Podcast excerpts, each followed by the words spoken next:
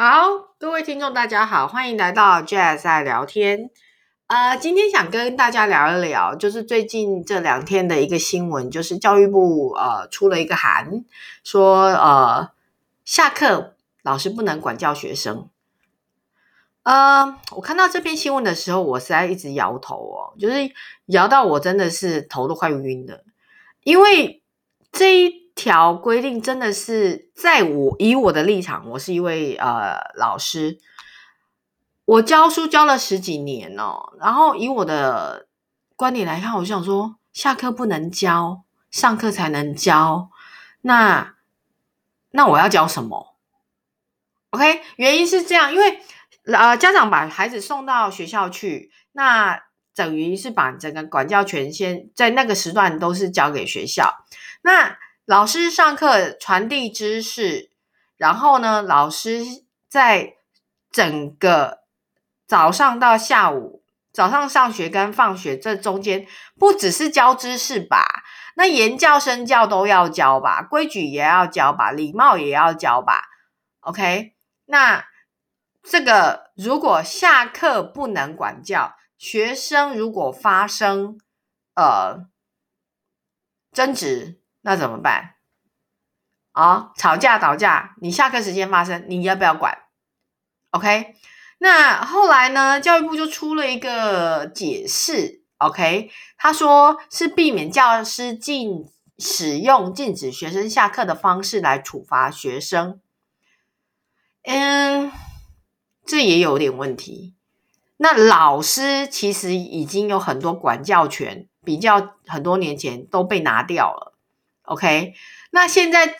他也不能打学生，也不能罚半蹲，什么都不能了。很我看很多地线老师，其实他们也不太愿意去碰孩子这个部分。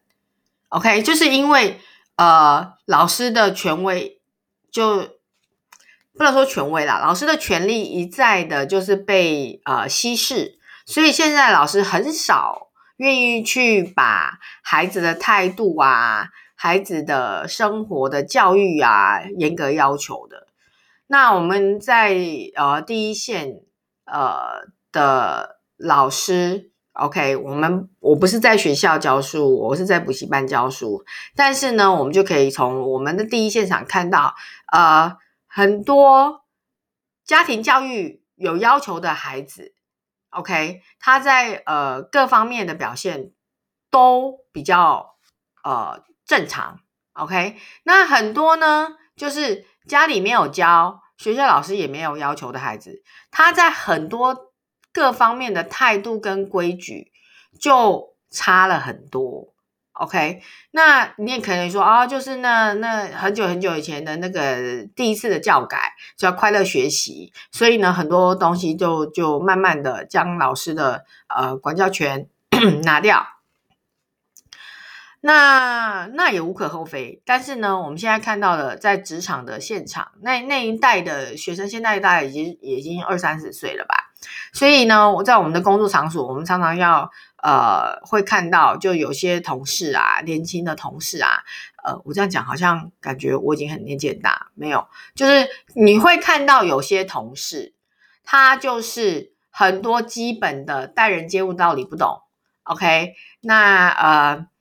他的工作态度也也不对，需要人家一直教他。可是我们就很狐疑，就是说这么基本的东西，为什么你都不知道呢？因为他就一路这样子上来的。那就算他成绩也还不错，还不学还不错的学校出来的，但是他的呃很多的态度的问题，还有呃礼貌的问题。就差很多。那有些人就说啊，那没差，反正他找找找找到好工作啊，什么什么？我说不对，因为你一呃，因为我从国外长大的，所以呃，其实你要进到好的公司或是呃好的职业的场所的话，他们有一定的 code，他你有一定的文化，你一定的有一定的礼貌，OK，有一定的规矩。所以我现在发觉就是说。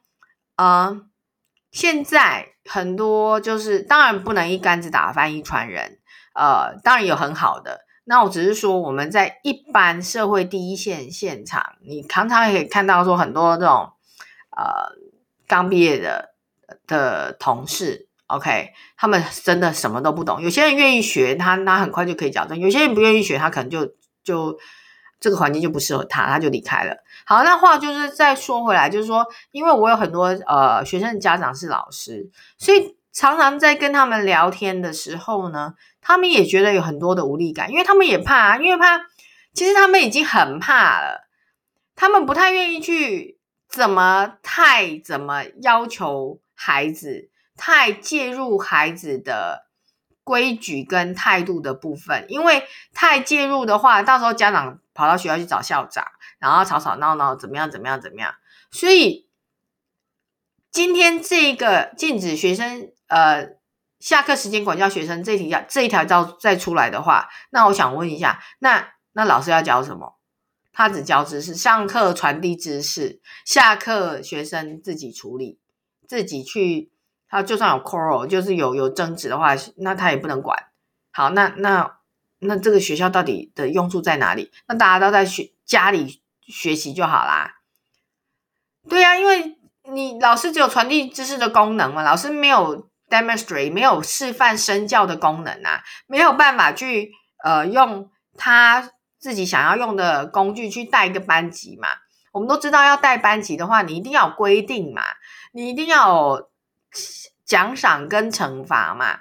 那这个惩罚不一定是要体罚，但是你要让知道说他今天没有做好，他今天做了不对的事情，他本来就应该要受罚嘛。那不然如果呃，同理可证，那我们社会社会也不需要法律的嘛，犯法的人也没怎样啊，也也也不可以，也也可以就不被受罚嘛。所以这个是非黑白分明，一定要搞清楚吧。那如果老师没有办法用他的工具去让学生了解到说，哎，我今天做这样事情，我禁止你下课，是因为你做错什么事情？那老师要用什么工具去处罚他？你告诉我。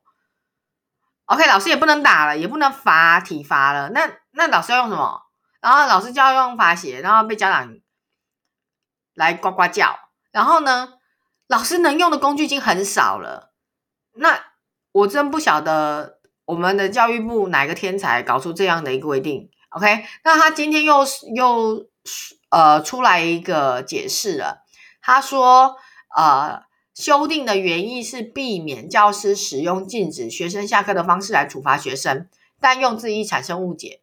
教育部将重新检讨该事注意事项的文字内容后再行颁布。我的天呐，他是教育部诶，他是教育部诶，那老师都觉得说他管教学生已经动辄得救，再加这一条，老师就不要管啦。